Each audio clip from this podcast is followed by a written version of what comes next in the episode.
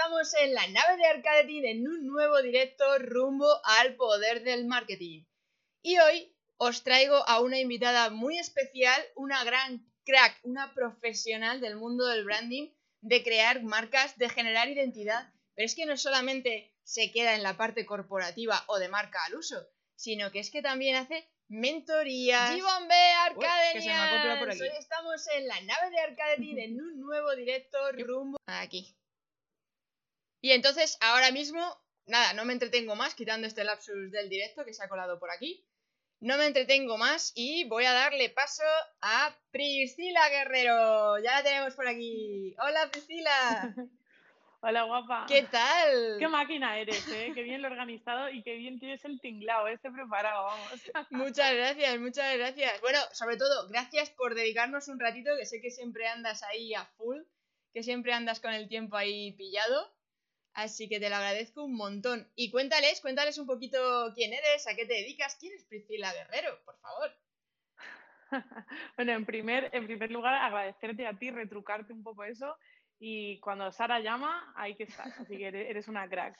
Y bueno, ¿quién es, quién es Priscila Guerrero? Pues e, eso es muy curioso, ¿no? Porque más que quién, quién soy es quién estoy siendo, ¿no? O sea, creo que em, a mí me gusta trabajar tanto el ser de forma estática, con algunas cosas y algunas certezas, pero entenderlo de forma dinámica. Y estamos siendo todo el tiempo, ya sea como personas y como marcas, pero normalmente lo que estoy siendo es una potenciadora.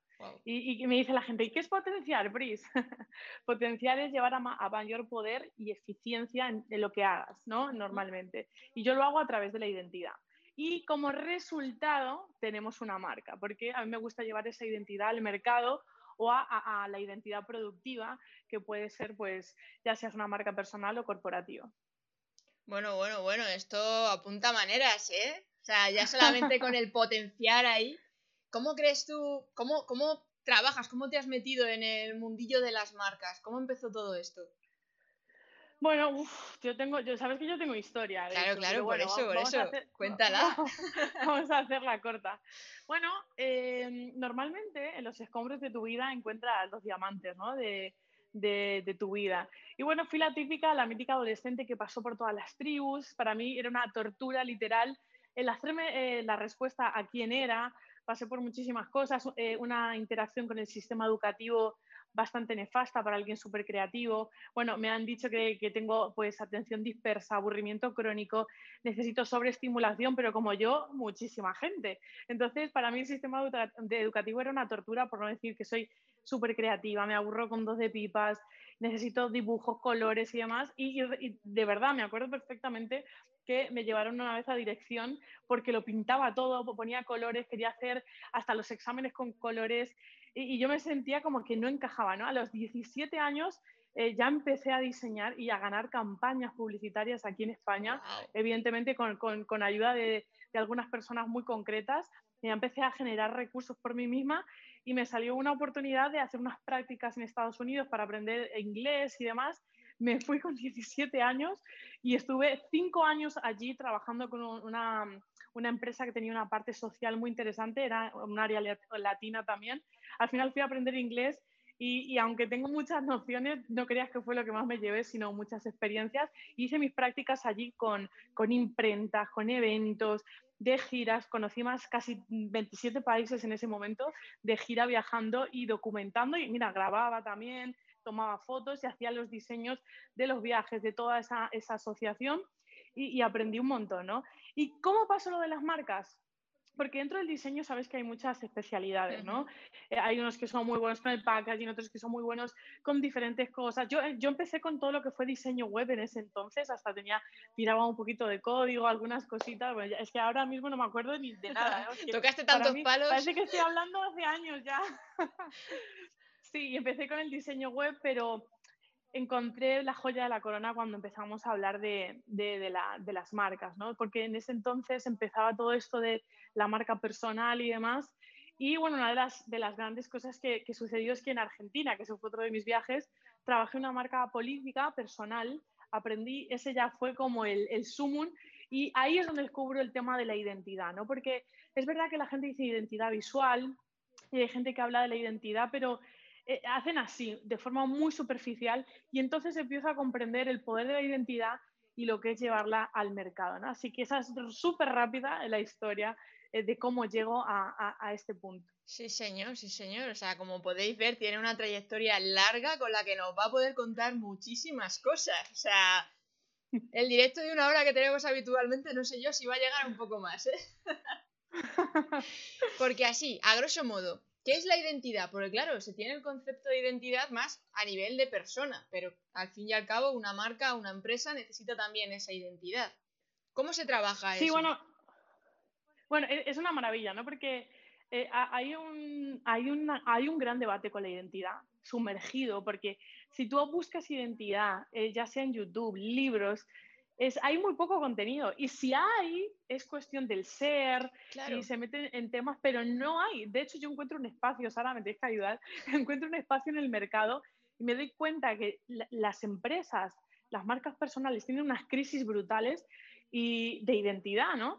Y ahí yo digo, wow, aquí he encontrado algo. Yo encontré un espacio, no hay. De hecho, ahora de, eh, que yo he empezado, están surgiendo mentores de identidad. Yo dije, mira, ostras, encontré como una, una, playa, una playa virgen, ¿sabes? y bueno, ¿y qué es la identidad? Bueno, la identidad para mí eh, es un 50% autodescubrimiento y ya sea de marca personal como corporativa, ¿no? Si, si tú tienes un grupo de socios o, un, un, equipo de trabajo, tú te metes a ver cuál es el lenguaje, cuáles son las terminologías, cuáles son los valores que están satisfaciendo cada uno de ellos.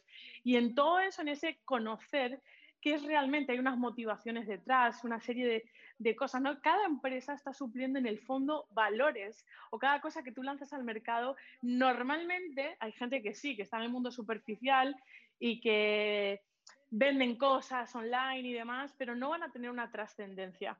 Eso va a ser un, un vehículo económico y, está ahí y ya está. Bueno, pero si queremos llevar una marca, eh, y, que es el, el, Dejar huella, resultado de una identidad, claro, es un legado, es trascendencia y, es suplir una serie de valores, sea para la inversa que sea, o sea, sea para el lugar y el territorio que sea.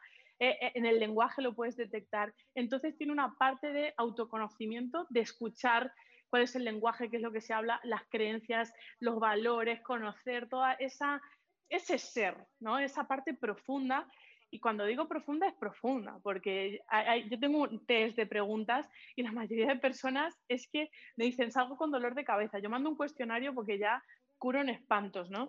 Y mando un cuestionario y la gente se queda bloqueada prácticamente y nos sorprendería lo poco que a veces sabemos de lo que estamos siendo o de lo que somos, ¿no? Y por otra parte está la que se deja mucha gente, que es la parte dinámica porque constantemente vivimos en una parte donde nos estamos refrescando, donde estamos mejorando, donde estamos aprendiendo. Yo hay cosas que decía antes que ahora digo, menudas locuras decía, ¿no? Entonces, por eso no puede haber una identidad estática. Tiene que haber un espacio para el dinamismo, para tomar decisiones, para, para refrescar, para ir haciendo mejoras. Necesitamos el progreso y, como estamos en constante crecimiento, ya sea como corporación o como persona, es imposible. Por eso hay dos vertientes, ¿no? Los, los, que se identifican y los que no me pongas la etiqueta que salgo corriendo. Literalmente, ha habido personas que a la hora de poner un naming o es que me, siento etiquetado, yo digo, wow, qué locura, ¿no? O sea, yo creo que hay un equilibrio y una danza entre la certeza, la incertidumbre, el, el me etiqueto y no me etiqueto. A veces es interesante y a veces no es tan interesante, pero seguir estando atentos, ¿no? Yo, yo rompí un paradigma hace poco porque yo era, cuando empecé con todo esto de la identidad, decía, la identidad, como muchos referentes dicen, la identidad es la, la respuesta a la pregunta ¿quién soy? Y para mí hay una parte importante, que para mí es no dejarse de hacer la pregunta y seguir en esa danza. Por supuesto, tienes una visión, un lugar al que quieres ir, pero vas vas viendo más, vas siendo dinámico y juegas, ¿no? Y, las personas que juegan con este dinamismo son las que se pasan el juego hoy, las marcas frescas que, que, no son estáticas. Por eso yo veo personas que hacen una, una, imagen visual, una identidad visual, una marca, y ahí se quedan. Y digo, te estás quedando con una parte, pero te, te falta toda la, la, frescura, ¿no? Porque antes cambiábamos de paradigma y de mentalidad, pues cada año, cada tres años, hasta hasta tres o cuatro años. Hoy en día, cada tres meses, casi hay un cambio de paradigma. es una cosa de locos. Entonces, necesitamos ser más, más dinámicos que nunca, es una locura. Es lo que se suele decir, ¿no? Que la única constante es el cambio. Totalmente. y hay que contar con ello, ¿no? O sea, eh, no podemos hacer planes, objetivos, visión, identidad sin contar con la parte dinámica. Es que sería, es una locura y te digo una cosa, es el, el error que están cometiendo muchos emprendedores y muchos empresarios hoy. El, el, etiquetar y pensar que ya, que ya está hecho, ¿no? El dar por hecho tanto tu identidad, tu ser, como los valores. Ah, pero eso no va a cambiar. ¿Cómo que no va a cambiar? Claro que van a cambiar ciertas cosas conforme a las experiencias, ¿no? Entonces, esto es como las relaciones. Cuando das por hecho que ya está tu pareja y todo, todo ganado, eh, se acaba la magia, ¿no? Pues yo digo que con la identidad, con el propósito, con la visión, con, con quién estás siendo, eh, somos, es como un ser vivo. Ya las organizaciones ya son como organismos vivos hoy en día, mm. las que funcionan. Eh, de una forma eh, mucho más exitosa. Me gusta, me gusta porque yo también relaciono el mundo del marketing con el tema de las relaciones, las parejas, las amistades. Es que además es un poco así, es el hecho de, de, la parte viva, de la parte humana de todo, de todo esto, porque la marca al final tiene que tener su propia voz. Pero claro, ¿cómo va a tener su propia voz si no tiene esa identidad de la que tú estás hablando? De decir, no, es que la típica frase que yo me la he encontrado mogollón de veces en las mentorías que dicen, es que siempre lo hemos hecho así. Es que desde que mi abuelo lleva con el negocio, siempre lo hemos hecho así. Es que lo de cambiar y probar esto, y es como, ¡uh! La que tenemos aquí para trabajar. Tela. ¿Te ha pasado a alguna vez eh, eh, eso? bueno, bueno, de hecho cuando escucho eso ya, ya empiezo a, rascarme, no, mentira, yo digo, ya me está dando hasta urticaria. Evidentemente es natural porque nuestra mente y nuestras creencias rechazan el cambio, e, eso es algo lógico, ¿no? Pero pero es que si no, acabas. Eh, el mercado es cruel y también es divertido, ¿no? Hay que saber eh, con, qué parte, con qué parte bailar. Entonces, bueno, si vas con ese paradigma, en, te estás poniendo fecha de caducidad a cualquier proyecto, ¿no? Entonces, ese es, es, un tiempo de reinvención, de expansión de, de, identidad, porque la identidad engloba muchas cosas, ¿no? Entonces, bueno, e, es una, es una parte importante. Y bueno, de hecho en este país, pues, pues todavía hay, hay un rechazo eh, la gente quiere eh, ese confort, ¿no? Ese, esto es lo que hemos hecho, así lo hemos hecho, hemos vendido hasta aquí y no se da cuenta que, bueno, y más después de lo que ha pasado, que mejor ni tocar el tema de, esta pandemia, es que ahora, eh, de hecho, se va a polarizar mucho las cosas, o sea, se va a notar mucho quién, quién emprendía o quién tenía proyectos que realmente van a trascender y tenían profundidad, porque los que están superficiales boom, se los está llevando pues, pues la ola de todo lo que pasa. Sí, sí, es una criba, realmente. Es como solamente los que estaban moviéndose por pasión, que querían hacer cosas innovadoras, son las que sobreviven como tal.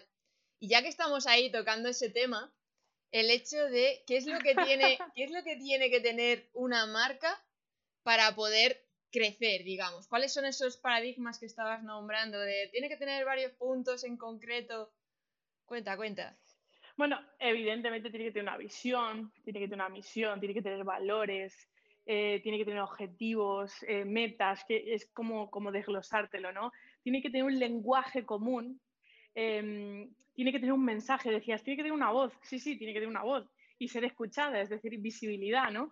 Pero tiene que tener un mensaje, es decir, yo veo a mucha gente que tiene visibilidad, pero no me dio ningún mensaje mm. como, como marca, ¿no? Una narrativa. Para mí identidad es la historia que, que te estás contando, lo, lo, dicen los grandes expertos en, en, cuestión personal y en cuestión corporativa. Tiene que haber una historia, una narrativa, un lenguaje, un... somos seres lingüísticos y estamos mandando un, un, mensaje y eso es lo que, lo que va a llegar, ¿no? Y, y si puede ser que tenga una causa más allá, mucho mejor, ¿no? Va a hacer que se movilice mucho más, más la gente.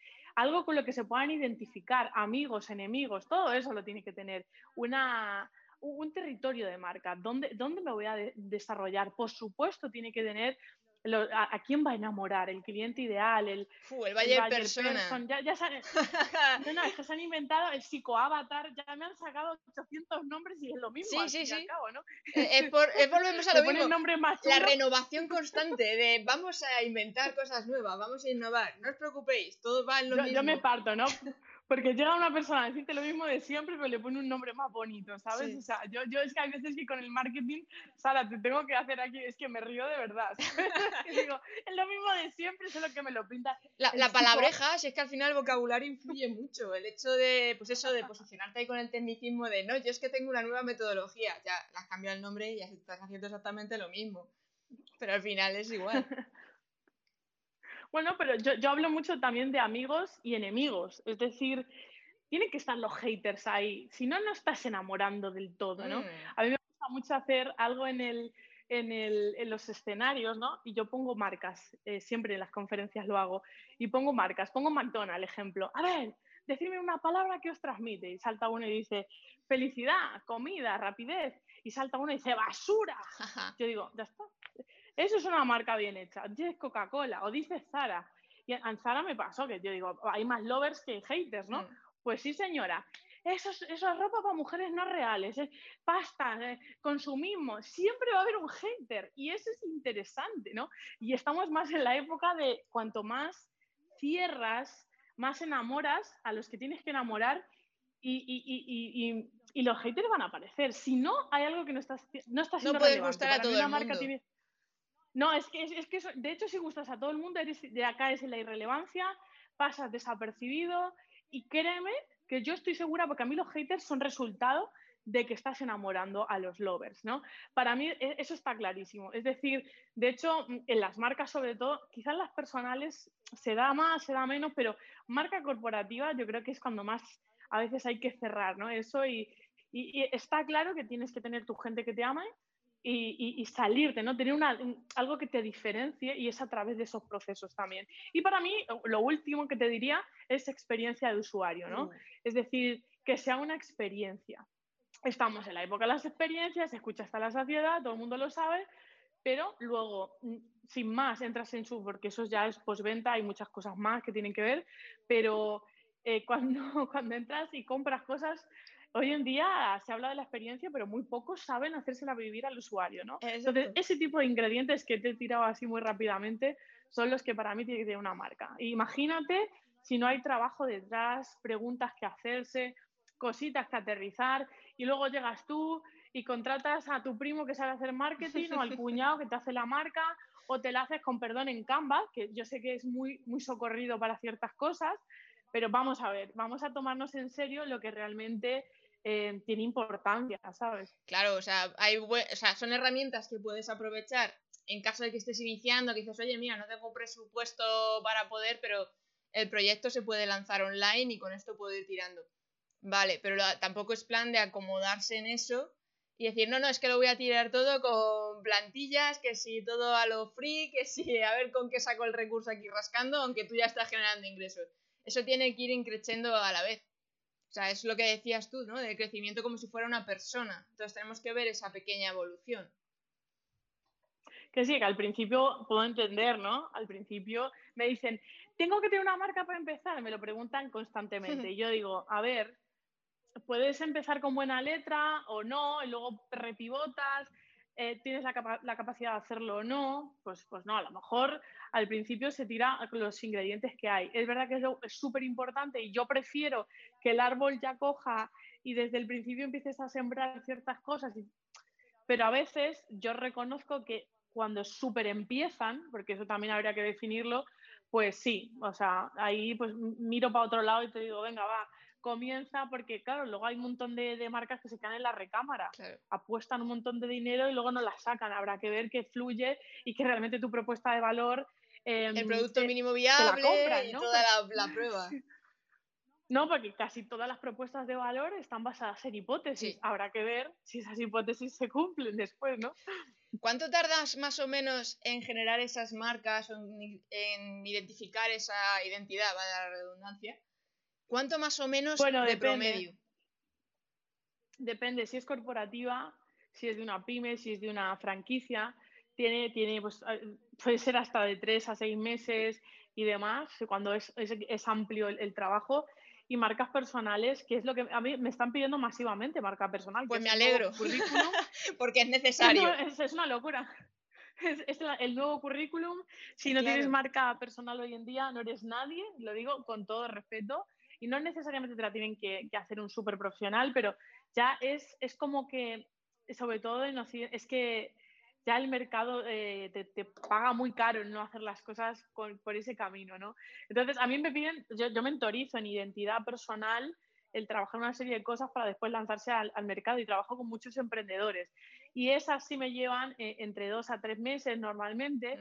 Hay algunas que apuro mucho, un mes y medio, eh, cuando tienen las cosas hiper claras o perfiles mm, interesantes, pero bueno, por ejemplo, la que llevé de política estuvimos un año trabajando en esa marca, ¿no? He conocido, eso es otro mundo. Es muy top. tenía una amiga que hizo la, que fue partícipe en la marca de, del metro, del metro, creo que fueron 800 800.000 euros, bueno, no sé, una, cifra descomunal y tiene un equipo como de 30 personas y tú dices, la marca del metro es un, o sea, pues hija, sí, cada señalética, cada cosa, cada filosofía, cada espacio, o sea, te digo, o sea, las grandes marcas, tú ves cosas sencillas, pero lo que hay detrás claro. es una, salvajada, te lo digo. claro, claro, que, lo que es lo que tiene, es como los espectáculos, los vídeos, que parece sencillo, o la magia directamente, ah, qué truco más fácil de hacer, ya, ya, intenta sacarlo así a la primera. Hmm. O sea, lo más complicado es que, algo difícil parezca fácil.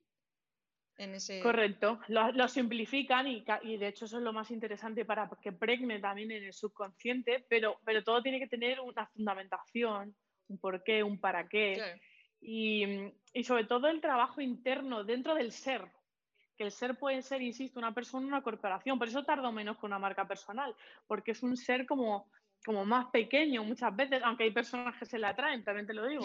Pero luego hay, hay, corporaciones pues que tienes que impregnarte de, ciertas cosas como para y, estar y, tener conversaciones. Y yo, bueno, yo tengo algunas dinámicas, unas actividades que hago para, para comprender. Yo trabajo mucho con, con el dinamismo. Como me aburro, es que soy, soy incapaz de, hacer cosas así como monótonas. Entonces tengo test, tengo cosas de contestar rápido a la pregunta, juego con el subconsciente, tanto de, los CEOs, de los fundadores. Bueno, a mí me gusta, ¿no? Me gusta jugar y creo que de hecho el mercado es jugar y la marca está jugando en ese mercado, ¿no? Entonces, bueno, yo, yo trato de hacerlo de esa forma.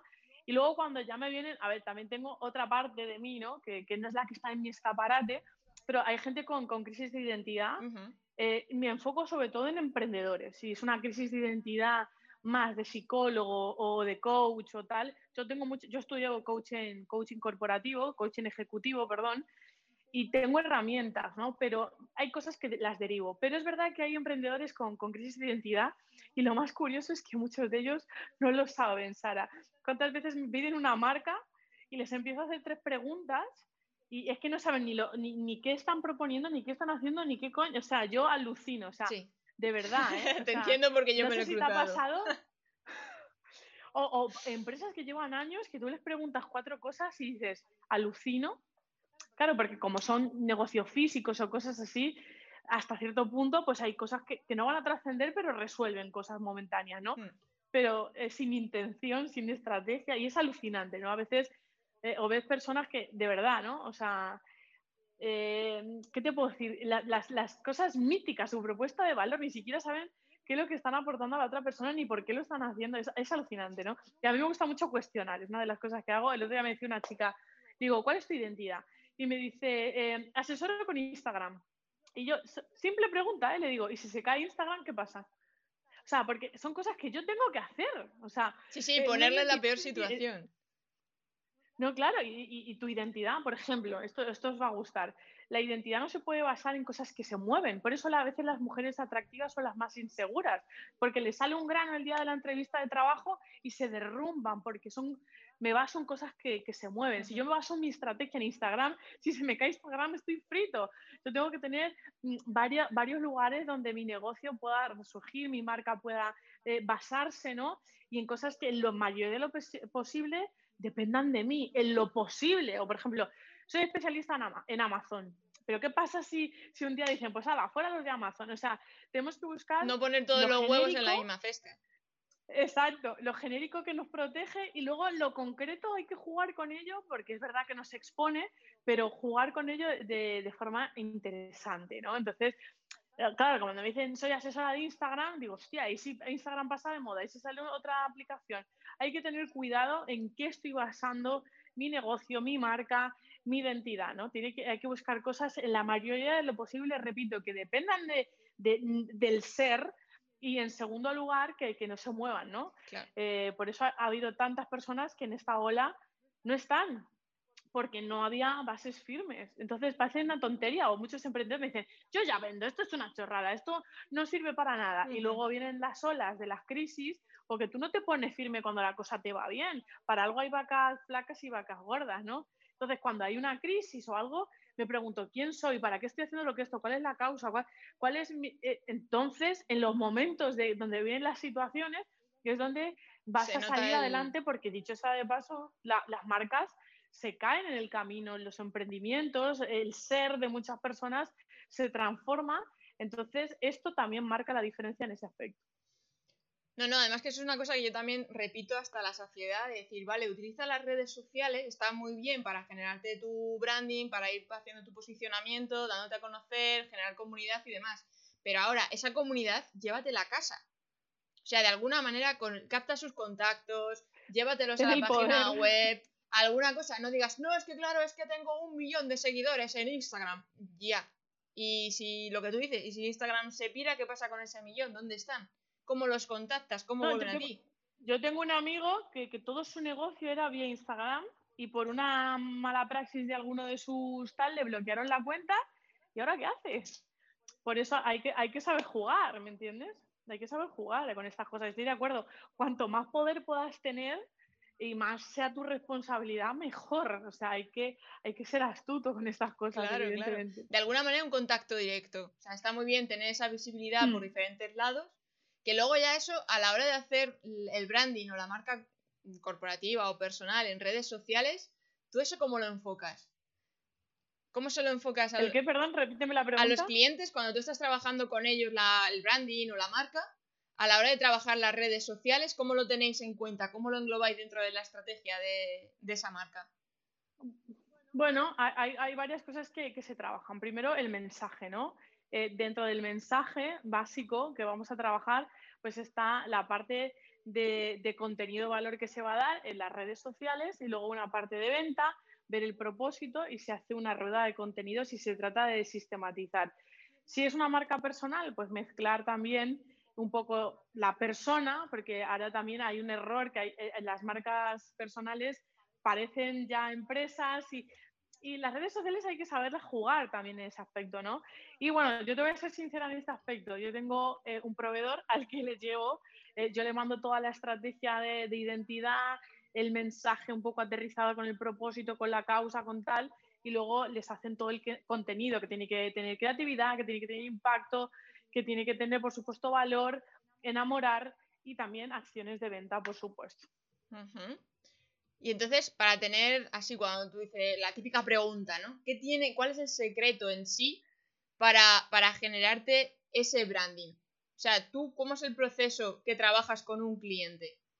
¿Cómo es tu día a día, por decirlo de alguna manera?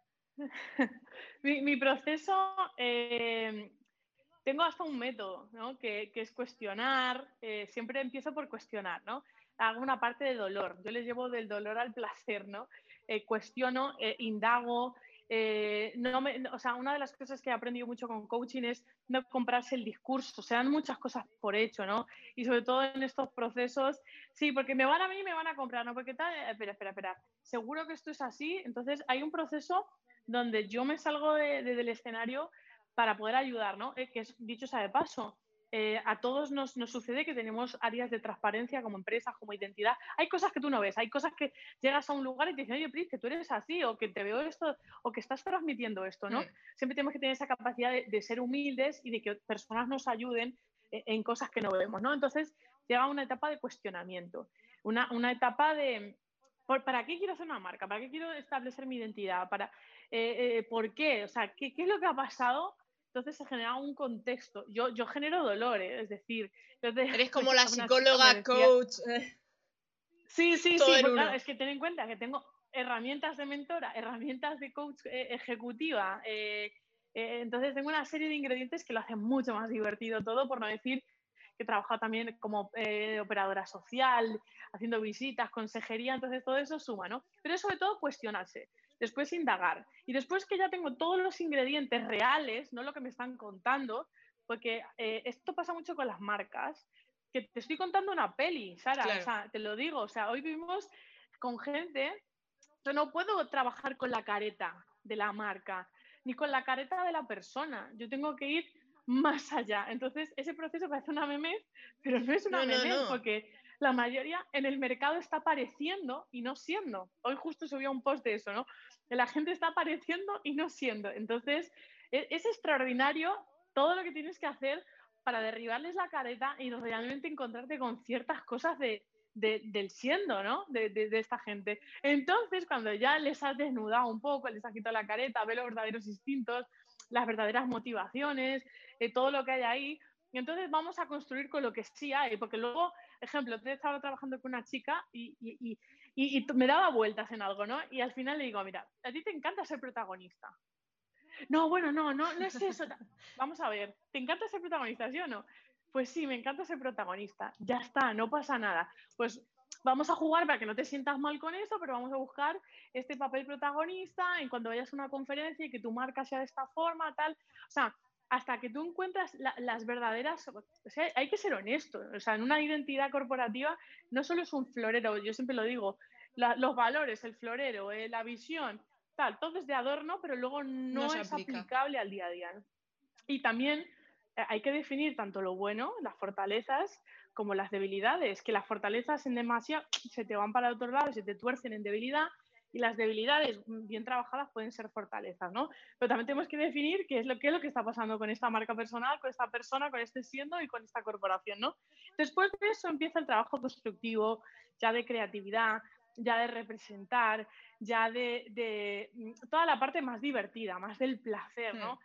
de motivarse a, construir todas estas cosas, buscar qué colores representan lo que queremos representar, cuál es el mensaje, ¿no? Estrategia de comunicación, eh, eh, ¿Qué es lo que vamos a subir en redes? ¿Por qué lo vamos a subir? Yo veo gente haciendo verdaderas aberraciones, que esto no es subir por subir, ¿me entiendes? Esto no es eh, exponerse por exponerse. Y yo digo, por el amor de Dios, o sea, veo gente, porque esta es otra, una marca lo que te ayuda es en la percepción de valor, de autoridad, posicionamiento y percepción de valor. Y hay gente que sube el valor con su marca, pero luego suben historias pues haciendo salvajadas. O sea, y todo el trabajo se va a tomar por saco. Entonces habrá que definir la delimitación, que eso también es una marca. ¿Cuál va a ser el territorio donde me voy a mover? Pues chicos, si quieres ser una, por ejemplo, me pasaba el otro día, quieres ser una mentora súper de autoridad, quieres ser una super coach, tal, y luego, pues sin querer, eres demasiado explícita en ciertas partes de tu cuerpo o, no demasiado explícita, yo le digo, yo a mí me da igual lo que tú hagas con tu vida. Pero es lo que transmite. Pero te está sumando, pero te está sumando para quien quieres ser. El otro día me decía una chica, ¿no? Que quería ser una, coach de autoridad. Y yo le digo, eh, vamos a ver, si tú quieres que te traten como una coach de autoridad, con perdón lo que voy a decir, no podemos enseñar las tetas en todas las publicaciones, se puede entender. No, a mí me da igual la sensualidad, te la, te la puedo llegar a aplaudir, pero aquí va una de las claves más importantes. Tu marca tiene que tener coherencia. Es decir, si quieres esto, no puedes eh, estar sembrando otra cosa. O sea, tenemos que buscar la coherencia. Y hay veces que yo soy muy bromista, Sara. A veces eh, yo estoy bloqueando y tal, pero no a veces no me es interesante para mi marca, para el mercado. Ahora, en mi identidad de vida, yo con mis colegas, pues te hago todas las bromas que Claro, es que hay que saber diferenciar la parte profesional de la parte personal. Hola. Claro, ese es el tema. Entonces, luego veo aberraciones eh, eh, eh, que se publican y luego piensa la gente, pero ¿por qué no me compra? ¿Pero por qué no estoy siendo magnético? Porque no hay coherencia. Entonces, ¿qué, ¿quién quiere ser? Y para quién quiere ser, también hay cosas a las que hay que renunciar. Esto es la vida y sobre todo, lo voy a decir duro, es el mercado. El mercado se paga caro la incoherencia, como también la gente la paga. Cuando te comprenden rápidamente, que eso también es una marca, te comprenden, ah, este va por aquí, esta persona es así, tal, cuando la mente comprende, se relaja y entonces confía más eh, eh, para comprar, para interactuar contigo, ¿no? Yo he caído muchas veces en la incoherencia, yo te lo digo muchísimo. Al, probar, testear, es Gracias a eso puedo hablar de Exacto. Yo igual, yo en ese sentido igual porque también por tema de redes y demás yo he estado probando muchas cosas, de esto que empiezas a leer temas, decir, hostia, pues venga, voy a probar, a ver qué pasa con esto, a ver qué pasa con lo otro. Pero también es verdad que tú y yo estamos un poco en el sector y muchas veces te dicen, no, pero prueba con, hazlo con una cuenta aparte y a ver, digo, es que entonces no es mi audiencia, no puedo valorarlo con seguidores, ¿cómo apruebo si una, una estrategia funciona, si no, si no tengo a mi gente y tengo que hacerme una falsa que no está mi gente ahí? No me sirve. Entonces también ahí tú y yo jugamos un poco ahí en la cuerda floja. No, e, es súper eh, complejo. De hecho, ¿cuál crees que es una de las preguntas que más me hacen? Como, como persona que realiza marcas. Eh, ¿Has visto que está en una aplicación Clubhouse? Me meto en una sala de marca y siempre me preguntan lo mismo. ¿Qué es mejor? ¿Marca personal? ¿Marca corporativa? Pues como todo en esta vida, depende. Depende. Mm, hay momentos dados, es verdad que la gente sigue personas, sobre todo, y se identifica más fácil con las personas y podemos utilizar nuestra marca personal asociada y nos es interesante, sí. Y es más fácil de hacerla la marca corporativa. Sí, eso sí. Y luego la, marca corporativa, es verdad que pues cuando ya la gente se involucra más, también es, e, es más difícil que alguien se ponga, ejemplo, la camiseta de Sara Panacea, a que se pongan, por ejemplo, cuando tengo una amiga, identidad e independencia digital. Eh, a veces hace que eh, otros perfiles también entren en la marca. Hay que ver, depende. O sea, como, insisto, por eso hay que tener una puñetera estrategia, por eso hay que hacerse preguntas, por eso hay que cuestionarse quién quiere ser. Em, entonces, en base a eso, yo te diré, mira, aquí el otro día me pasaba con un chico que es coach, yo le decía, mira, vas a involucrar a muchos jóvenes de España, vas a, entonces a lo mejor te interesa tener lo tuyo como tu marca personal, pero a lo mejor una marca asociada en la que esta gente también pueda dar sus propias charlas. ¿Me entiendes? Depende de cómo, vayas, a liderar, cómo te vayas a relacionar con el mercado, claro. Hombre, pero siempre trabajar la marca personal viene bien, porque en caso de que te salga mal la parte corporativa, dices, bueno, al fin y al cabo la gente me está siguiendo a mí como persona. Si saco el proyecto A, pues al final si se cae, pues pueden tirar por el proyecto B porque lo que están siguiendo es a mí, por decirlo de alguna manera.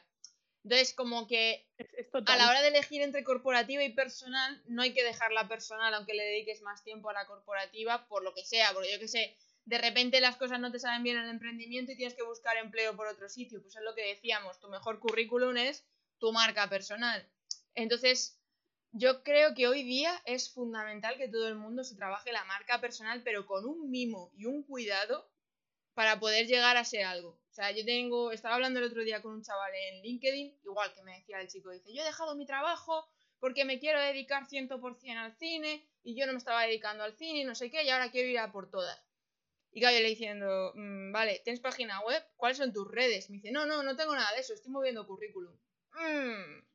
Y más si me dices en el mundo audiovisual, que ya te estoy preguntando, oye, a ver, enséñame cómo trabajas, cómo te manejas con cámaras, con tema de escritura, de yo qué sé, lo que sea en cuestión. Entonces, el estar siempre ahí, aunque lo tengas asegurado, de si yo ya tengo mi trabajo o yo ya tengo mi empresa o ya tengo... Siempre trabaja la marca personal porque no sabes luego nunca por dónde pueden salir los tiros. Y yo creo que eso es fundamental en ese sentido. Hombre, si tenemos algo seguro es que no hay nada seguro. y, menos ahora. voy a contestarte. O sea, la marca personal es innegociable, ¿no? Pero en base a un proyecto, el, abordaje al mercado puede ser más interesante eh, que sea protagonista una cosa u la otra. a, eso me refiero, ¿no? En el abordaje en este proyecto es, eh, eh, específicamente. Pero la marca personal también es negociable. Entonces me pasaba que me, hablaba un ejecutivo bien importante español que me decía, es que me, estoy cagado de odio porque nunca he trabajado en las redes sociales, pero ¿sabes qué pasa? Que van a dar conferencias, nos invitan a dar conferencias y como no tengo redes sociales, no me valoran y, cogen a, pringados que, que, tal y que dan mejor. Y yo le dije, es el mercado. O sea, ¿qué quieres que es te el mundo En el que es vivimos. es el puñetero mercado. O sea, ahora mismo ya casi es muy difícil. yo, por ejemplo, el otro día me saltó una, una publicidad, me, me, pareció interesante, me metí en el perfil y dije incoherencia, chao. es que no somos conscientes, no somos conscientes. Yo me meto ya a ver los perfiles de todo, hasta en Facebook, en tal, como algo me interese, tan, tan, tan, tan. Yo soy la primera que, como, como hagan bien las cosas, boom, voy a ello, ¿no? Entonces, hoy en día es que la marca personal es innegociable. Ahora, evidentemente, ¿a qué lo vas a asociar? Yo también he cometido muchos errores, Sara. Eh, eh, como yo era una marca personal interesante para ciertas cosas, me empezaba a vincular a un montón de proyectos y que entraba en, el desenfoque total. Entonces, algo interesante que yo hice el año pasado fue desvincularme todo hasta de mis propios proyectos. Es decir, yo tenía varias empresas que se, y era yo, Priscila Identidad, Priscila Identidad, Priscila Identidad. Y me decían, joder, pero estás haciendo esto y lo otro. Y decía, confiad, Priscila Identidad, Priscila Identidad. Lo que pasara con los proyectos ya no me afectaba, pero la gente ya me decía, Pris, ¿pero qué haces? Esto, lo otro, lo otro, lo... Entonces yo dije, déjate, porque claro, encima yo que soy hiper emprendedora, me meto en todos los tinglados. Entonces, eh, es eso, ¿no? Buscar qué es más interesante. En mi caso, ha sido mucho más interesante desvincularme de todos los proyectos, eh, hacer mi marca personal limpia de lo que yo quiero y yo digo que la marca también puede ser como un escaparate. Mm. Yo en mi escaparate digo identidad, Priscila, ahora yo, tú lo sabes, he hecho eventos, hago un montón de cosas, pero ¿tengo que ponerlo en mi escaparate? Pues a lo mejor no. Cuando tú ya entras a la tienda, pues a lo mejor te saco los zapatos del bolso, me refiero. Eh, y esa es otra, que a veces en el escaparate ponen 800 millones de cosas, hay desenfoque. Entonces tú pones lo tuyo y luego ya se verá si dentro del complemento es otras cosas. Pues este error Ah, Para mí es uno de los más frecuentes de las marcas. El querer abarcar demasiado. Se dedican a todo, no se dedican a nada. Exacto. Se dedican a todo, no se dedican a nada. Sí, sobre todo el hecho de querer presumir de todo lo que están haciendo. Y muchas veces son proyectos que dicen, ya, pero es que, aunque tenga que ver con lo tuyo, pero no está al 100% con lo tuyo. Entonces, a la gente la vuelves loca y a la hora de llamarte no saben realmente cuál es el servicio o la solución que le vas a ofrecer. Entonces, eso se ve muchísimo. Yo, por ejemplo, cuando hay este bulo de, no, es que yo lanzo un negocio, mm, lanzo una marca y voy a hacer anuncios en redes sociales. ¿Cómo vas a hacer un anuncio en redes sociales si no tienes trabajadas primero tus redes sociales? Ya, bueno, pero necesito visibilidad y que me traiga... Ya, pero es que la gente curiosea. Lo primero que van a hacer es meterse en tus perfiles para ver quién eres, qué haces, cómo te mueves. Y si tienes saliendo de fiesta con tus colegas, pues no me parece correcto que te le metas ahí pasta en la publi. O sea, son conceptos que oyen campanas y se piensan que esto es un juego así sin más, porque sí que es verdad que las redes sociales empezaron para sociabilizar y, y, ya está, y para pasárselo bien. Pero ahora mismo es que hay una capacidad ahí para hacer dinero con ello y para que tú traigas la atención, como dice Vee, centrar la atención de las personas que tú quieres atraer para luego de ahí generar cualquier sinergia, proyectos, eh, monetización, visibilidad, empleo, lo que quieras. O sea, es que luego eso es una herramienta con mucho poder. ¿Y qué te voy a decir si es que suscribo cada palabra que has dicho? Es, tal cual, ¿no? Hoy tenemos un potencial con todo lo digital. Y ¿sabes lo más curioso, Sara? Que todavía en este país tenemos personas que me dicen, pero será, y todavía con pandemia y todo, no, no, no, no, yo lo mío tal, físico, no me voy a digitalizar, eh, no voy a hacer marca, no voy a apostar por estas cosas. Y yo digo, es, impresionante, ¿no? O sea, igual que otras cosas, este país es reacio como pocos al cambio, es esa sustancia. y además ¿no? lo ven, bueno, no, le dan ni eh, oportunidad, porque no, no. yo me he encontrado casos que me han dicho, no, no, es que mi, mi sector es que no se puede digitalizar, mi sector es que es, yo qué sé, hablamos de tema de lujo, por ejemplo no es que no puedo vender esto así por online, tienen que venir presencial, probarlo, verlo y dices, bueno, porque tú te lo has pensado así, pero todo se puede estructurar, formatear y tal para que tengan la visibilidad digital, pero luego ya veremos el formato de compra. O sea, es que las cosas... Así es, ¿no? Hay, todavía, hay todavía un, rechazo, pero bueno, les guste o no va a pasar y ya está pasando, ¿no? Pero bueno, eh, insisto, fecha, fecha de caducidad a, sus proyectos. Y bueno, nosotras eh, y, los que nos estén escuchando, espero pues que se puedan renovar, puedan cada vez digitalizarse más, hacer un uso apropiado de las redes, porque es un gran potencial. Al igual que es como todo, ¿no? Hay gente, las redes sociales malo. Eh, a mí me dicen mentora vende humo, a mí me hatean, por supuesto. Porque bueno, bien, enhorabuena. Sí, bueno, todavía tengo, digo, yo, yo, yo, digo, ¿no? Mido a la gente por el tamaño de sus heridas muchas veces y por el tamaño de sus haters, ¿no? Y de sus enemigos. Y yo digo, joder, yo me merezco mejores haters, joder, que ni siquiera me argumentan esto. Atacan por atacar. digo, si con lo que a mí me gusta, que me den candela, pues nada, nada. Son muy light estos haters. Así que, bueno, ya, ya me he perdido del hilo, pero vamos, que sí, que, que, que es súper importante y que hay un gran potencial en lo digital.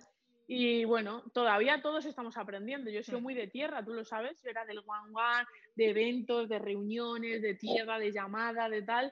Y para mí, no, he parado de cagarla, Sara, digitalizándome. O sea, yo llevo, creo que dos o tres años, yo, yo mi Instagram no tiene mucho y, y yo empecé... Pues has crecido, has crecido. Han sido tropiezos, tropiezos tras tropiezos. Me acuerdo del primer infoproducto que lanzamos ya, no quiero ni, ni quiero ni, ni, darlo a la memoria. Pero eso mola mucho luego, no para tropezar.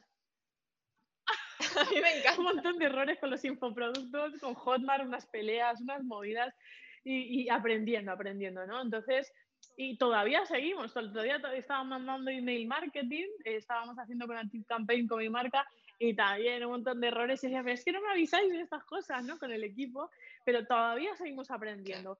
Entonces, cuando, cuando antes empieces a, equivocarte y a tener errores, eh, antes vas a estar, ¿no? Es como lo, que ha pasado con muchas cosas que ahora están sucediendo en el mercado, como, como con, perdón, con las criptos. Todo el mm. mundo sectarizando las criptos y los que fueron ágiles, yo alucino. Yo he ganado mucho dinero con criptos, pero es que he visto gente hacer cosas bestiales, ¿no? Entonces, hay que, yo creo que también hay que ser ágil con ciertas cosas y ya es verdad que el mundo digital pues, ya está masificado, pero en nuestro día a día. tiempo para diferenciarte. Ahora ya le dices a la gente, oye, hacemos reunión por videollamada y nadie se extraña. Yo me acuerdo de intentarlo alguna vez antes de todo esto. Me decían, ay, no, es que yo soy más de presencial, es que yo eso de videollamada lo veo muy frío, no sé, quedamos mejor a tomar un café. yo, joder, tío, que solamente ya el desplazamiento hasta allí mm, ya me quitas mucho tiempo de vida. Y ahora no, ahora le dices, ¿Y tú que estás en Toledo? Claro, claro. Y ahora no, ahora es como reunión, sí, pero por videollamada. Claro, claro, obviamente. Y como, gracias. Así que sí que poco a poco va a ser nuestro, bueno, ya es nuestro día a día. O sea, cada vez se van metiendo más en esto. Y luego otra pregunta, que he observado yo, tema de branding, que muchas marcas grandes están cambiando sus logos. O sea, la ha cambiado Burger King, lo está cambiando Peugeot, lo están cambiando un montón de marcas. ¿Qué está pasando? ¿Por qué todo es ahora? Bueno, pues es por la tendencia. Esto es como la moda de ropa. Has visto que, por ejemplo, hace un tiempo estaba la dictadura del pelo liso, ¿te acuerdas? Qué mal lo pasábamos las que teníamos el pelo rizado, por favor. Bueno, eh, ahora eh, está en estamos en una época donde el branding está llevándose a un minimalismo extremo, de verdad, ¿eh? Que a veces te digo, eh, me gusta por una parte, porque me gusta lo sencillo, lo pregnante, pero por otro lado lo están llevando a límites que a mí no me, pienso que ya dejan de comunicar ciertas cosas. es una raya. Ha habido marcas que... Sí, sí, sí, o sea, es en plan, ¿vale? O por ejemplo, yo veo eh, personas que hacen branding y se lo enseñas al cliente, bueno, hay, yo tengo equipo y demás, y me dicen, es que esto es muy demasiado sencillo, métele, métele, tal. Eh, pero es que estamos en la época de eso y lo que vende cada día está siendo más sencillo. Entonces las marcas lo están comprendiendo y también se quieren sumar a la tendencia, ¿no? De hecho, ahora se está refrescando y hay grandes marcas que lo están haciendo. Y, y, porque es necesario, o sea, eh, y yo creo que esto va a ir a más. Cada vez todo va a ser mucho más sencillo. Em, yo, por ejemplo, hoy estaba, estaba haciendo un, un, curso online y decía, qué bonito es todo. Y te lo juro, Sara, que era un punto, una no sé qué, una tipografía, y yo decía, hostia, es que de verdad, ¿eh? ¿cuántas veces yo no habré cargado y sobrecargado las cosas? Todos hemos cometido esos errores y estamos en la época de mucha más simpleza, pero lo simple no es fácil y lo, y lo, y lo minimalista no es fácil de gestionar. La gente dice, verdad es que te va a quedar insípido si no sabes jugar el flow también. ¿no? Entonces, no es tan sencillo como parece. Yo hoy veía algo hiper, o sea, minimalista, pero estaba puesto con intención, con arte y sabiendo cómo nosotros los seres humanos somos, para dónde miramos. Decía, estos tíos lo tienen todo pensado, ¿me entiendes? Entonces, que, que tampoco menospreciemos, el, el, el, menos es más para mí. Claro, claro, eso siempre. Más. Pero cada día más, ¿eh? y más, con la atención que tenemos. Yo creo que va también un poco por, esa, por esa sensación de atención de, de te duran tres segundos la atención del público. Entonces, cuanto más directo sea tu logo, porque yo eso también he tenido muchas peleas, en el sentido de no, lo que tú dices, ¿no? De rellenar mucho los logos, los diseños, los tal. Y es como, vamos a ver, un logo, siempre yo he tenido esa teoría, tiene que ser que cualquier usuario pueda dibujarlo a mano alzada. En el momento en que el usuario no pueda dibujar el logo a mano alzada, la estás cagando. Mm. Más o menos. Hombre, hay, hay algunas marcas que, juegan, ¿no? Por ejemplo, hay marcas de cerveza que, que tienen pues unos sellos, una serie de cosas, es también los contextos, pero ya con marcas personales y tal, y ciertas cosas, de verdad, contra más sencillo mejor, de verdad, y más fácil de reconocer por el subconsciente. Nuestra mente juega así, ¿no? Le gusta dos cosas, completar información y comprender información sobre todas las cosas. Es decir, esa es otra, que a mí, a mí me gusta mucho jugar con, te dejo a medias para que la mente, ah, y eso la relaja, el comprender y completar, ¿no? Entonces, si tú además juegas con eso, Coca-Cola, es que, te tengo que decir, para mí es una de las mejores marcas que han existido y existirán, cualquier que vaya al Atlanta, Lo sabe hacer muy vaya a ver ese museo. Es que esa, gente es acojonante, o sea, es acojonante. Y yo lo veo cómo juegan con... Bueno, ahora están hablando del psicobranding y la, la, ha sido lo de toda la vida que, que pregne ¿no? en el subconsciente y que, y que se quede. Pero bueno, ya te digo que, que hacen verdaderas locuras y juegan con, con, nuestra mente. Y es interesante, o sea, es interesante eh, también visualmente, que sea fácil de reconocer, de identificar. Y, y, yo digo, es la época donde lo más sencillo va a ser lo, lo, lo, lo que tenga menos, triunfe, pero no nos confundamos, no es tan fácil de... Porque a veces lo que está todo muy lleno parece más y, sí. y mm, no es tan fácil, porque entonces si no hay contenido de valor, si no hay valor, si no hay identidad, si no hay claridad, se te nota pero a, a, legua. legua. ¿Sabes lo que te quiero decir? Esto es como la cocina. La cocina así más minimalista a la par que de que te sacan un ojo por un plato y te has quedado luego con hambre. Pero no es el hecho solamente del tamaño de ese plato, sino de cómo está elaborado ese plato, que por muy pequeñito que sea, es joder ya, pero es que cada bocado, hostia, cómo está esto. ¿Sabes? Ahí ya tienes que elegir tú. Decir, quiero salir con la panza súper llena o quiero degustar y, y disfrutar de, de, cada bocado, aunque sea mínimo, ¿no? Entonces, con esto va un poco por el estilo. Total. Total, total. Esto es como, esto es como todo. Es, es, como una fiesta, como ir a una boda. ¿Has visto cuando vas a una boda que es la locura de los vestidos y está la persona que se compra un súper vestido y ha invertido tanto en eso que ya los complementos son sencillos, o la tía que lleva algo y se, y se, y se mete de todo. Pues yo creo que eso ha hablado mucho también. Es decir, cuando tienes claridad, tienes un valor que das, tienes un mensaje, entiendes lo que quieres decir, eh, tienes una estrategia, a veces con una sola palabra o con un solo color. Eh, yo, yo estoy alucinando con el marketing que hacen hoy, ¿eh? se están saliendo de la caja y se están pasando el juego. Entonces hay que ver también qué es lo que, se está, qué, qué es lo que está de moda y, y, eso interesa porque es el lenguaje. Al fin y al cabo, todo esto es un mensaje, claro. es un lenguaje. Es un lenguaje visual, ¿no? Entonces, estás diciendo mucho, o, o, o, aunque pienses que no estás haciendo nada, todo eso también está hablando de ti. El que descuida su marca ya está mandando un mensaje y es, mm, estoy descuidándola. Eh, y si no descuidas tu marca, imagínate no. lo que puede pensar el cliente de cómo le vas a descuidar a él. Efectivamente, ¿no? Es que ya no da confianza. Es que, y sobre todo en España, que creo que éramos un 80 o 90 visuales, en España somos absolutamente, yo lo he comprobado, ¿eh? Uh -huh. He comprobado estas cosas de una persona que trata de hacer una venta sin, sin mandar un PDF después, te lo digo, ¿eh? Y hace la llamada de venta, luego manda un PDF visual, gente percibe más confianza, eh, más autoridad. Eh, es asustante la conversión que se puede generar por la tener en cuenta visual. estos pequeños detalles que hacen grandes diferencias. Me gusta, me gusta eso. Que sí que es verdad, yo también soy muy de PDFs y siempre uno antes y otro después. Uno a modo de introducción, de hola, mira, esta es más o menos lo que vamos a hablar, luego lo hablamos y después ya te mando la, la conclusión. Bueno, pero, pero, eso habla bien de ti, porque, o sea, para hacer un, un PDF se me escucha sí. bien porque he cambiado los... Para hacer un PDF ya, ya has tenido que... Te... Ahora, ahora, cuando, ahora se te ha ido, ahora sí se te ha ido. A ver. Ahora. ¿Ya? Ahora sí. Vale.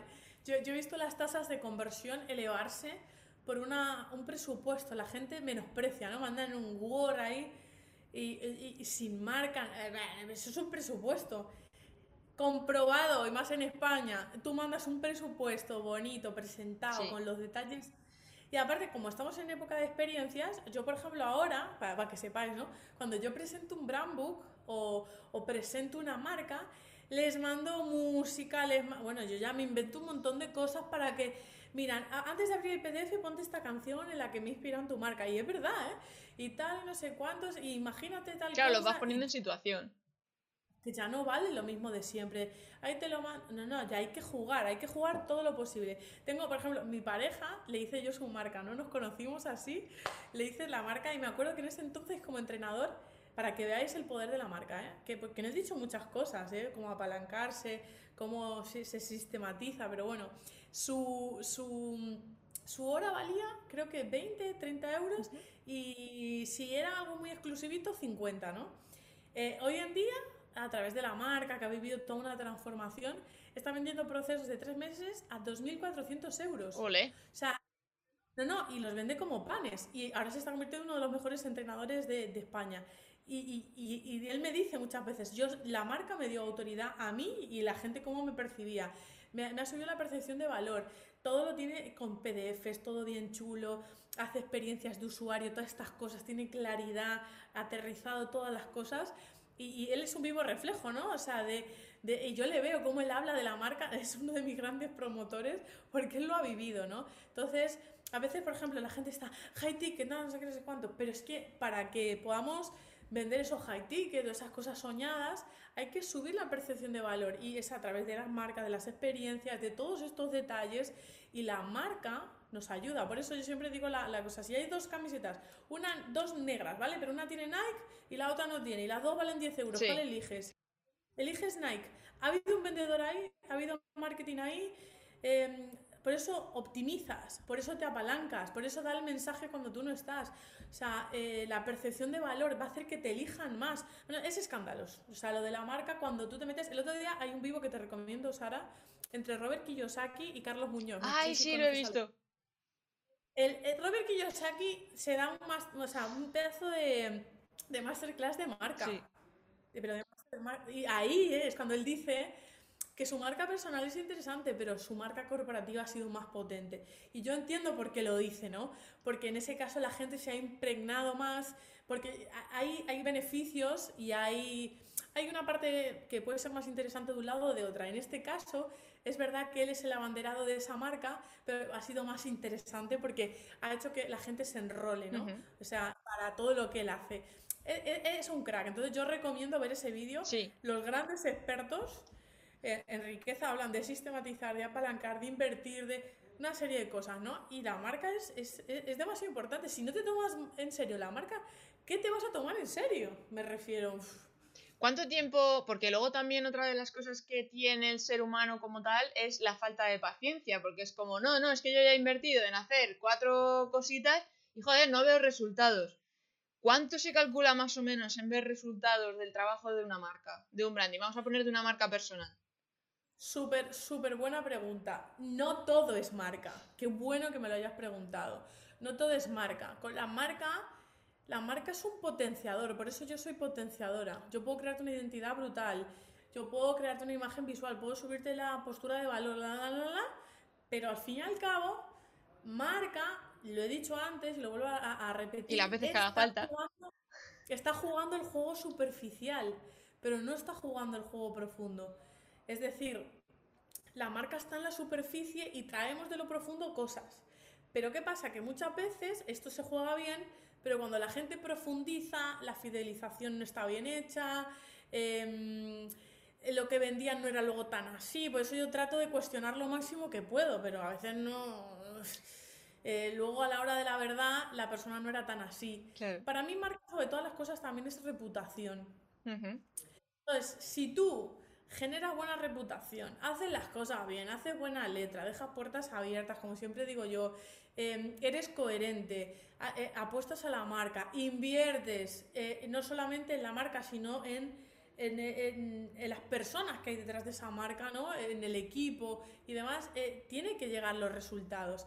Ahora bien, esto es como, como subirse en un, en un Porsche, o sea, en un supercochazo, pero si no sabes manejarlo, también tiene que haber una propuesta de valor, también hay project managers que te tienen que ayudar, también tiene que ser sostenible tu, tu- tu propuesta, también los mercados se tienen que dar, o sea, no todo, o sea, no, no ah, la invierto en marca 20.000 euros o lo que sea, ya lo tengo todo hecho. No, claramente es, es lo superficial de lo profundo, pero a veces lo profundo se cometen muchos errores y lo superficial también, ¿no? Pero es una de las formas de apostar a que te salga bien, es decir, si no lo haces vas a tener menos probabilidades Claro. realmente. E- ¿no? Es, es la punta del iceberg, pero luego tú tienes que trabajar también la parte más de abajo, de las bases. Claro, porque luego, por ejemplo, hay- hay marcas pepino que creas, una imagen visual con una identidad, una propuesta de valor gi- gigantesca, pero luego llega una persona a la tienda, se resbala, se parte la crisma y te han jodido la reputación.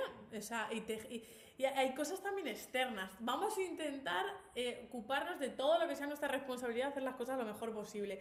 Pero hay que entender que hay muchos factores que se dan. O sea, no te asegura el éxito, pero sí te alinea el tiro a, a que sea lo más certero posible, pero también depende de la ejecución, las ideas, porque al final la marca también es una idea, es una, una propuesta que yo traigo, porque la identidad es eso, una narrativa, algo que yo me estoy comprando, lo pongo en el mercado y luego vamos a ver cómo se relaciona el mercado con eso, ¿no?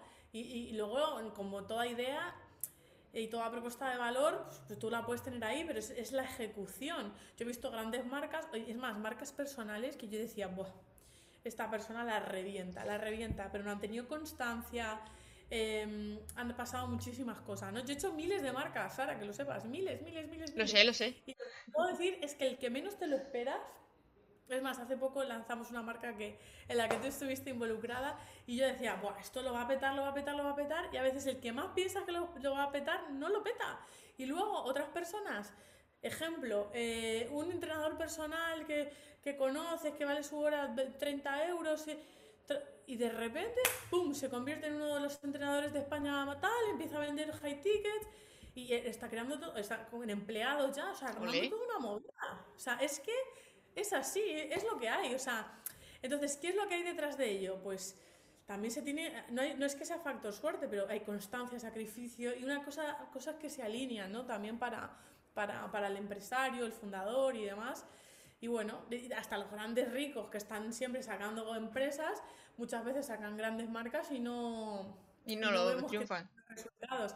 que esto tampoco es matemática pura, ¿no? O sea, hay factores que, que suman. Sí, o que a lo mejor en papel queda todo muy bonito, luego lo sacas ahí al mercado, ahí al ruedo y dices, uff, espérate que no, no funciona como teníamos pensado y tienes que estar pivotando, tienes que estar testeando, probando, porque claro, no, o sea, por ejemplo, la situación que estamos viviendo ahora mismo, ¿quién se la iba a esperar?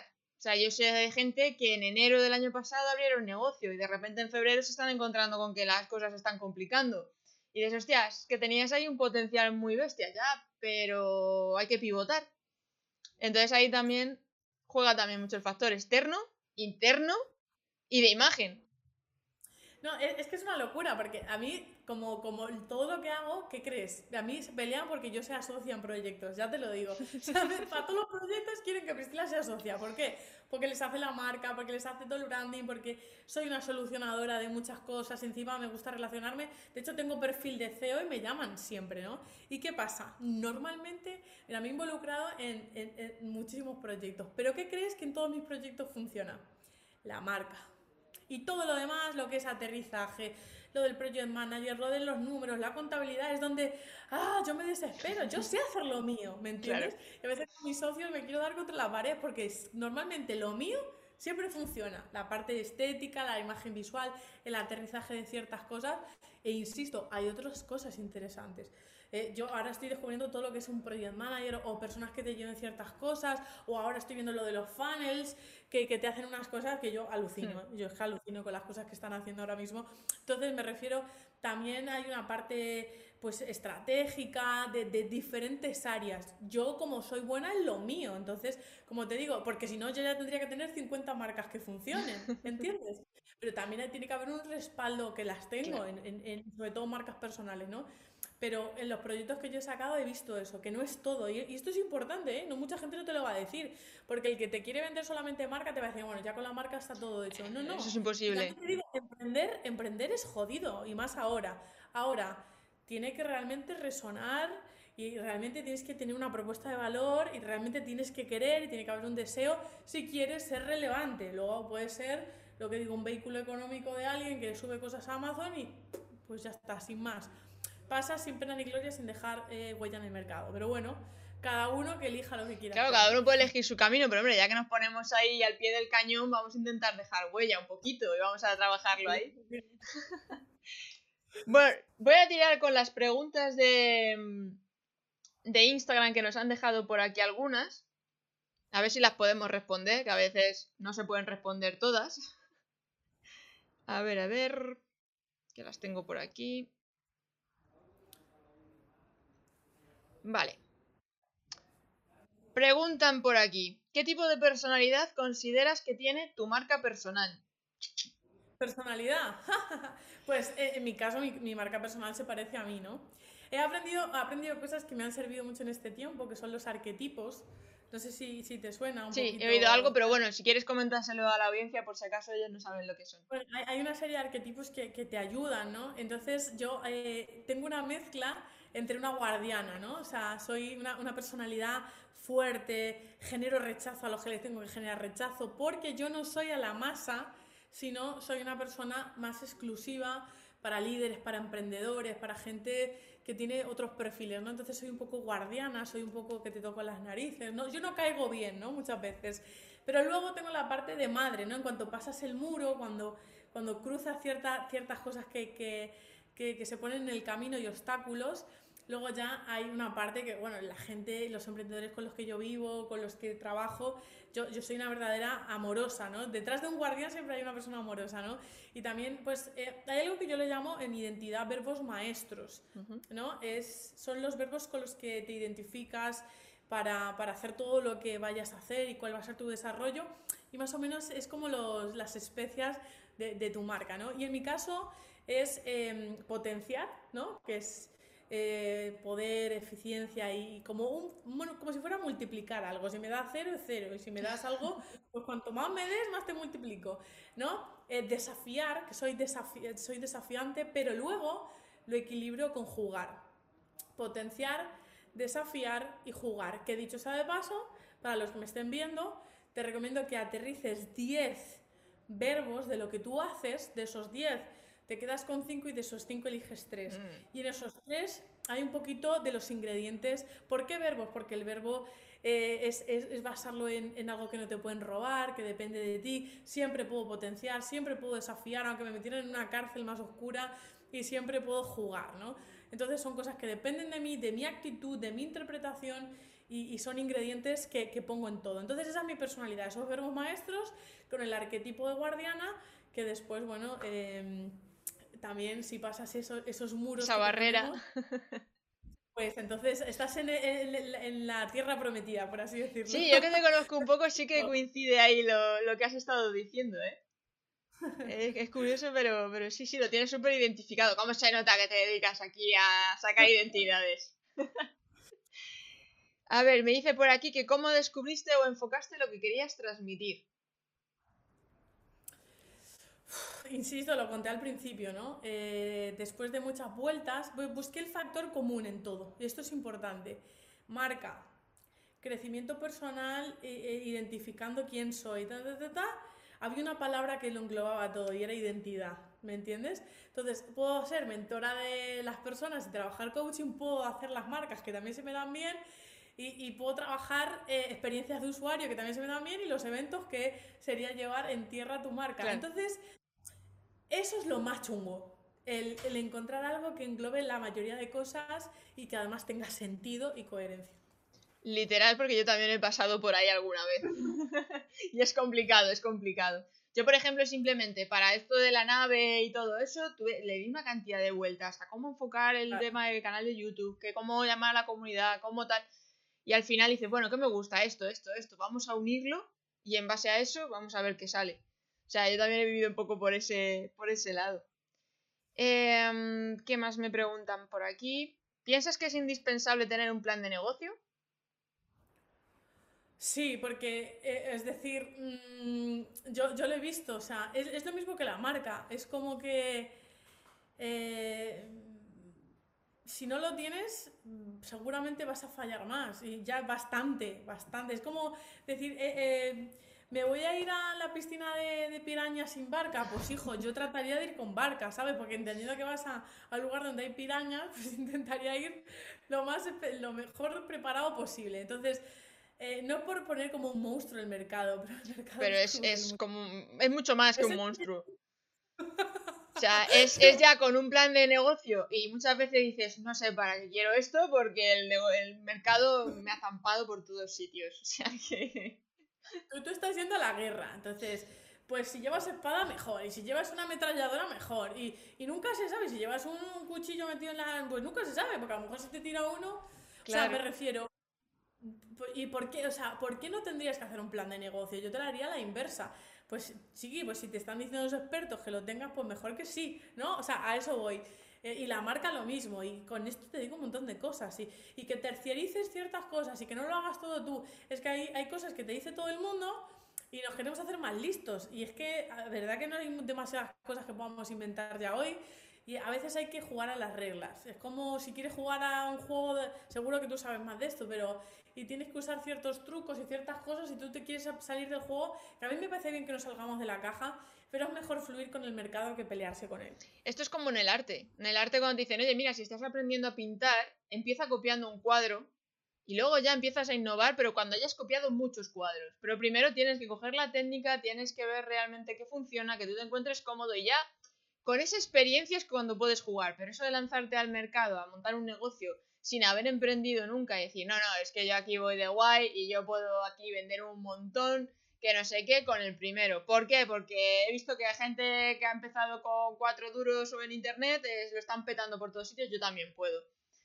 Primero copia, primero básate en lo que ya existe y luego ya cuando lo tengas todo rodado y tengas la experiencia, ya ahí puedes innovar y probar todo lo que quieras. Totalmente. Yo siempre digo, primero aprende las reglas y después vamos a ver si las rompes. Pero hay tanta gente que quiere romper las reglas sin ni siquiera saber por qué están ahí o comprenderlas, entenderlas. Después ya veremos, después ya jugamos. Pero primero, dice, salte de la caja, pero ni siquiera sabes en qué caja estás, ni por qué, ni. O sea, vamos a empezar por, por tener un poquito de comprensión y después vamos. insisto, no es por joderos, pero eh, se llama mercado y es jodido. Mucho, mucho, mucho. O sea, lo pintan todo como muy bonito en redes sociales y en internet de, oh, venga, emprende, es la nueva moda.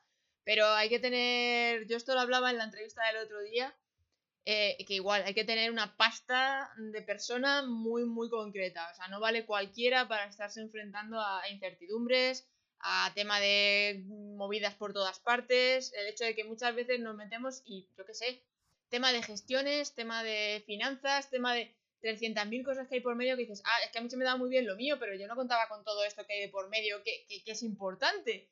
Entonces, vamos a ir despacito, no queramos empezar la casa por el tejado, como se suele decir. Claro, claro, y motivación sin, dirección accidente, dice uno de mis mentores, ¿no? Entonces está muy bien, yo sé que los, emprendedores empiezan muy apasionados y a veces dicen, estos que ya llevan emprendiendo tiempo, ¿cómo te quieren romper, te, quieren joder las alas, quieres soñar? A mí me parece perfecto que sueñes, de hecho soy una promotora de que la gente sueñe y demás, pero, pero hay que comprender, o sea, no hay nada peor que ir con inconsciencia, ¿no? Y a veces una dosis de realidad te puede salvar el culo de que mueras, porque el mercado además, eh, a veces, insisto, va sin piedad. Entonces es mejor que te, que te prepares, que te prepares. Hmm. Bueno, Priscila, no te quiero entretener más, que ya llevamos aquí un ratete. Ha sido un gustazo. Y nada, dile a la gente que te esté escuchando dónde te puede encontrar. Bueno, pues en pristilaguerrero.com eh, y también en, mis redes sociales como Priscila Media, de multimedia. Me inventé ese usuario hace tiempo. Y, nada, también tengo una comunidad en Telegram que se llama Potenciados, mm. que también pueden ser, ser parte. Subo, subo algunas actividades chulas. Y, bueno, estamos, estamos casi todas, somos casi omnipresentes, en casi todas partes me puedes encontrar si, si hay un poquito de intención y ganas.